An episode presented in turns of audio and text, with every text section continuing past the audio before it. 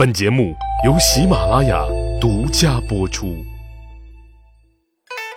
英雄成败任评说，流传千古不辍。曹刘诸葛故事多，无演义不三国。诸葛亮夸下海口，说三天造十万支箭，可他玩了两天，一支箭都没造。等最后一天，鲁肃火急火燎的来找他，却被他拉在船上，是又吃又喝，还跑到江心欣赏大雾的美景去了。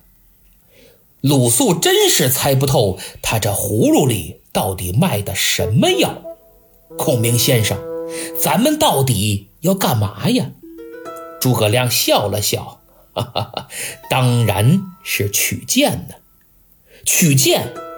上哪儿取呀？哎，子敬休问，一会儿便知。卖上关子了。啊，行，不问就不问。我呀，先憋着，憋死算。不大功夫，这天就过四更了。二人喝着喝着，忽然一名军士走进船舱。启禀先生，已然接近曹军的水寨。啊！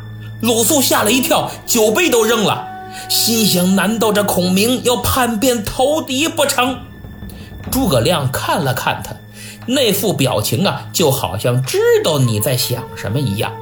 但孔明没动声色，而是抬头对那名军士说道：“传令，停止前进，擂鼓呐喊。”遵令。一时间。二十艘战船是鼓声齐鸣，喊杀震天。鲁肃这才明白过来，哦，你不是投敌，是自杀。可您这自杀也忒费劲点了吧？弄这老些船，还扎这么多草人儿趁着大雾半夜跑人家水寨跟前儿自杀来，怎么这么有创意呀？不对，他不是自杀。真要是想死，早就在江边纵身一跃了，何苦大费周章还拉着我们陪葬呢？我说孔明，你这到底是要干什么呀？你？诸葛亮仍旧笑而不语，这把鲁肃憋的都快憋出内伤了。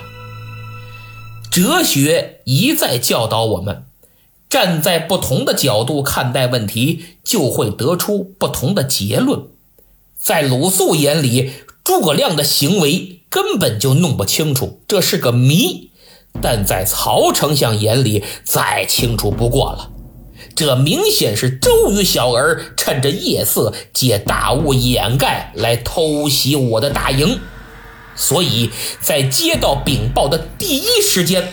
曹操就做了第一判断，好你个诡计多端的周公瑾，传我的将令，紧闭辕门，不得迎战，切勿中了江东的埋伏，迅速调集弓箭手，将来犯之敌给我射退。这叫朋友来了有好酒，敌人来了有弓箭。最后，曹丞相还补了一句。若是这水寨的弓箭手不够，呃啊，就从陆寨调集，越多越好。诺。随着传令兵飞奔的身影，先后有上万名弓箭手在水寨临江集结。既然丞相都下令了，那还等什么？破破，撸起袖子，加油干吧！嚯，这下大家可来精神了，对准江中若隐若现的一溜战船，是火力全开，万箭齐发，真真正正叫箭如雨下，场面十分壮观，万分震撼。没多一会儿，这些战船上的草人就插满了凋零箭，以至于啊有些失重，船体开始倾斜。鲁肃一点准备没有啊！船一歪，吧嘚儿还来个屁墩儿，酒杯都碎了。要不是诸葛亮手疾眼快，一把扶住酒坛子，哎，也得轱辘下去。就见孔明冲舱外喊了一声：“调转船头，让丞相射另一边。”诸葛亮生动诠释了什么叫你打我左脸，我把右脸也伸过去让你打。鲁肃还没明白怎么回事呢，就见这船咔吱吱吱吱吱吱又正过来了，嘿 嘿，太有意思了！鲁肃简直不敢相信眼前的这一切。记得有一次，我和朋友闲聊的时候讨论过这个话题。就是曹操当时为什么不放火箭呢？可不是现在那个导弹火箭啊，那会儿没有。我说的是箭头上包裹油布，再蘸点油，点燃了，射出去焚烧敌军，这么个火箭。客观来讲，三国之前，火箭已经在冷兵器战场上广泛应用了，主要用于攻坚战、阵地战。或者摧毁敌军的固定军事目标，比如粮仓。前面我讲官渡之战，曹操突袭乌巢就是经典战例。但是由于制作不便，成本又高，对油和引火之物需求量大，而且运输复杂，不易保存，故而在运动战和遭遇战中极少使用。那么这回对曹操来说，其实就是场遭遇战。从技术角度来说，箭头被油布包裹之后，穿透力就会减弱，远程作战对敌军造成的杀伤力就会大幅减弱，尤其是在水战的情况下，这是其一。其二，还有一个重要原因，我认为就是夜战伴有大雾。对于曹操的弓箭手来说，基本处于盲射状态。如果在旁边放个火盆注意啊，可不是一个，就算十个人用一个，一万名弓箭手也得一千个火盆真若如此，对方一片黑暗，自己却灯火通明，岂不成了敌人弓箭手的活靶子？曹操肯定是读过春秋的。当年马陵道设伏，庞涓的部队就因为高举火把，才被孙膑射成了筛子，全军覆没。庞涓也含恨自杀。这种暴露自己的蠢事儿，我们曹老板哪能干得出来呀？所以此刻没有放火箭是完全合理的。那么有了曹操的神助攻，诸葛亮便顺利的。完成了任务，粗略一算，每条船上几十个草人被射得跟刺猬一样，少说也得有五六千只。二十条船加在一起，足足有十几万只凋零箭。此时天色渐明，浓雾渐消，孔明又下一道令：调转船头，高扯帆篷，火速返回三江口。说白了就是跑吧，能跑多快咱们跑多快。当然，诸葛先生是非常有素质的，借了人家的东西还不还另说，起码临走也得说声谢谢。一时间，江面上的喊杀声变成了“谢曹丞相赠剑”，声音这个大呀，顺着江面直接传到了曹营。此时已经有人向曹操详细禀报了事情的原委，还把敌人高呼的反革命口号也说了一遍。曹丞相这个气呀，跟吃了苍蝇一样恶心。与之形成鲜明对比的是，鲁肃非常开心，开心的都要蹦起来了。他对诸葛亮佩服的是五体投地，一边止不住的哈哈大笑，一边给孔明斟酒啊！哈哈哈哈！哎呀，先生，这辈子我不服强了，我就服您。您怎么知道今晚必有大雾呢？诸葛亮啊，却云淡风轻。他说：“子敬啊，你我作为军队的指挥人员，岂能对天时地利一无所知？早在三天前，都督让我造舰之时，我就已经算定今晚江中必有大雾，所以才敢跟周都督立下这军令状。要不为什么不多不少，我正好只要三天呢？公瑾以造舰之名欲加害于我，而正值破曹大计当前，我也只能如此应对了。诸葛亮看似轻松的回答，其实在我看来，至少反映出他对三方面的精准把握。第一，是对极端天气变化的把控。作为一名杰出的军事指挥员，天时，尤其是极端天气。是进行军事行动至关重要的环节。二战著名的敦刻尔克大撤退，就是借助浓雾的掩护，用九天九夜将三十三万余盟军撤回了英国，创造了九日奇迹。解放战争中决定淮海战役结局的碾庄战役，黄百韬军团也是因为突如其来的大雾才丧失了战斗力。天寒地冻，不仅让拿破仑兵败西伯利亚，更让古德里安的装甲旅和摩步旅止步于莫斯科郊外。当然，朝鲜战争中零下四十度的极寒，也让长津湖战役永载史册。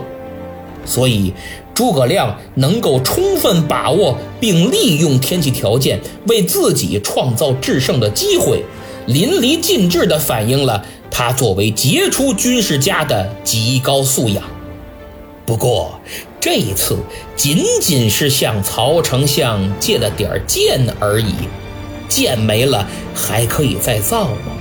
但不久之后，他将会向老天爷再借一样东西，而正是这样东西，可真要了曹丞相的亲命啊！说完了第一点，现在看第二点，对于周瑜和鲁肃的人性拿捏。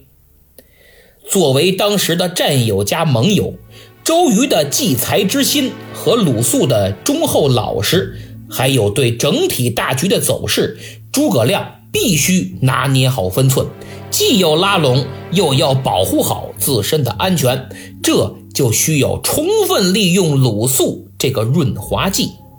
只要把握好节奏，就能使自己身居险境而安如泰山，从而保证孙刘联盟破曹大业的顺利进行。第三，对于曹操的人性拿捏，曹公善于用兵，但为人狡诈多疑。就拿这回来说，若是换做别的主帅，得知敌人偷袭大营，肯定会出兵。正面抵抗，但曹操却判断敌人借浓雾来袭，必有埋伏，不能应战。诸葛亮正是吃准了曹操的这个性格，才敢富贵险中求，把战船开到了他的水寨跟前，好一顿擂鼓呐喊。而你闹得越凶，曹丞相就越认为这是在引他出战。想让我中埋伏，你还嫩点儿。于是他下令以弓箭射退来犯之敌，正中了诸葛亮的下怀，更是成就了这场著名的草船借箭。最后，我必须要声明一点：历史上没有群英会，也没有草船借箭。蒋干也没盗书，蔡瑁、张允也不是这么被杀的。看小说不能当历史，就如同某些人在电影上映之前还不知道长津湖是在三幺八国道还是准噶尔盆地，等出了电影院就以为自己非常了解那段历史和那场战争，不停的口吐莲花，慷慨激昂，一副无所不知的嘴脸。殊不知，这只能透着你的愚蠢和无知。更有甚者，居然还煞有介事的跟我计算什么箭射过来的角度和物理原理，说一支箭多重，十万支箭有多沉，诸葛亮带的战船能不能承受这种重量？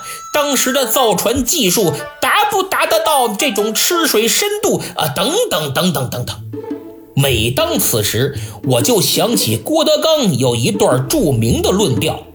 他说：“我要是跟航天专家讨论火箭发射所用的燃料啊，是劈柴好还是煤更好的时候，如果这个专家拿正眼看我一眼，他就输了。同理，我要是正面回答您一个字儿啊，嘿嘿，我也就输了。”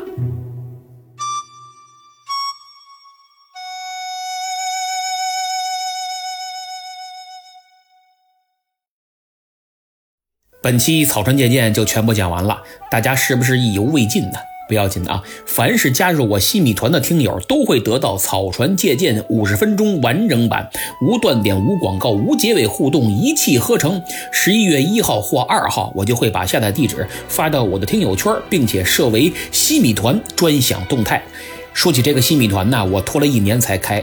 一个是我觉得现在粉丝量够了，具有一定的影响力；一个是我认为节目质量确实越来越好，精心制作已经自成一派，不再仅仅是讲明白、讲清楚、听着好玩了，更具欣赏性和知识性。比如背景音乐与同期声的应用等等等等，这都是需要花心思的。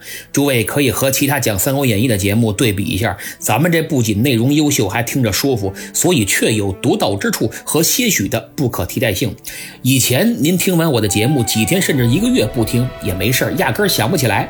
可现在很多朋友都说一天不听就浑身难受，更有听友把名字都改了，什么严艳粉丝、严老师铁粉、拉菲配毛豆、无演义不三国、明末清初等等等等，叫什么都有。再看看我的留言，全都是催更的，这和一年前简直天壤之别。所以我说，现在我的作品还是值得大家花那么一点点小钱的。当然，我免费的作品您不花钱想怎么听怎么听，而且三国和明末清初肯定是免费，大家请放心。只是我通过西米团给愿意花钱的听友一些优惠和特权，比如专属名牌，就是您那头像底下有我的标志，标志是三个字儿严有礼或者严阁老，哎，看哪个好啊？大家可以去我的听友圈投票啊，到下周一这两个名字看哪个投的多就用哪个。这样的话，在我的节目留言就能一眼看出您是我的忠实粉丝和支持者，不用再琢磨改成跟我相关的名字了。还有这个评论置顶、一对一客服、超高音质节目、商品和服务的特别优惠、节日专享祝福等等，更能看到我为您准备的专属动态。比如节目的加长版下载地址、节目的文字版，这些如果您不是我的西米团，那就不好意思了，享受不了。有人说了，主播赶紧说重点，加入西米团什么价？您听好了，别不相信啊！一个月就十块钱，三个月二十，半年三十，一年五十，怎么样？一天最多三毛，最少一毛钱。而且，如果您花了这十块钱，我还有办法让您挣回来。这不快双十一了吗？我直接找喜马拉雅平台要了权限，给大家派发红包。现在您就打开淘宝主页搜索栏，输入“红包到手一百”，就可获得随机金额的红包，每天都能领一次。所领的红包金额可以累积使用，十一月一日至三日和双十一当天买东西，直接就可以抵现金。说不定这几天您不仅把那十块钱省出来了，连五十都省出来了，手壮点。八千八百八十八元的最大红包也到手了。再说一遍，打开淘宝主页，搜索输入四个汉字“红包到手”，再加阿拉伯数字的一百，红包到手一百，谁都能领。让您的亲朋好友一起都省点钱，然后赶紧加入我的西米团吧。好，上期抢到沙发的是最最忠实的老朋友齐静坤，中国化妆品，恭喜啊！下面点几个分享节目的听友，第一位是巨福闲人一二三，第二位孔令泽自己，第三位黑化的菜菜子，玉手独尊和大大大大大大的番茄给了专辑五星好评，还求点名儿。那么想上墙的听友，别忘了给节目五星好评或者上传分享节目的截图哦。最后感谢大家长久以来的厚爱，咱们西米团不见不散。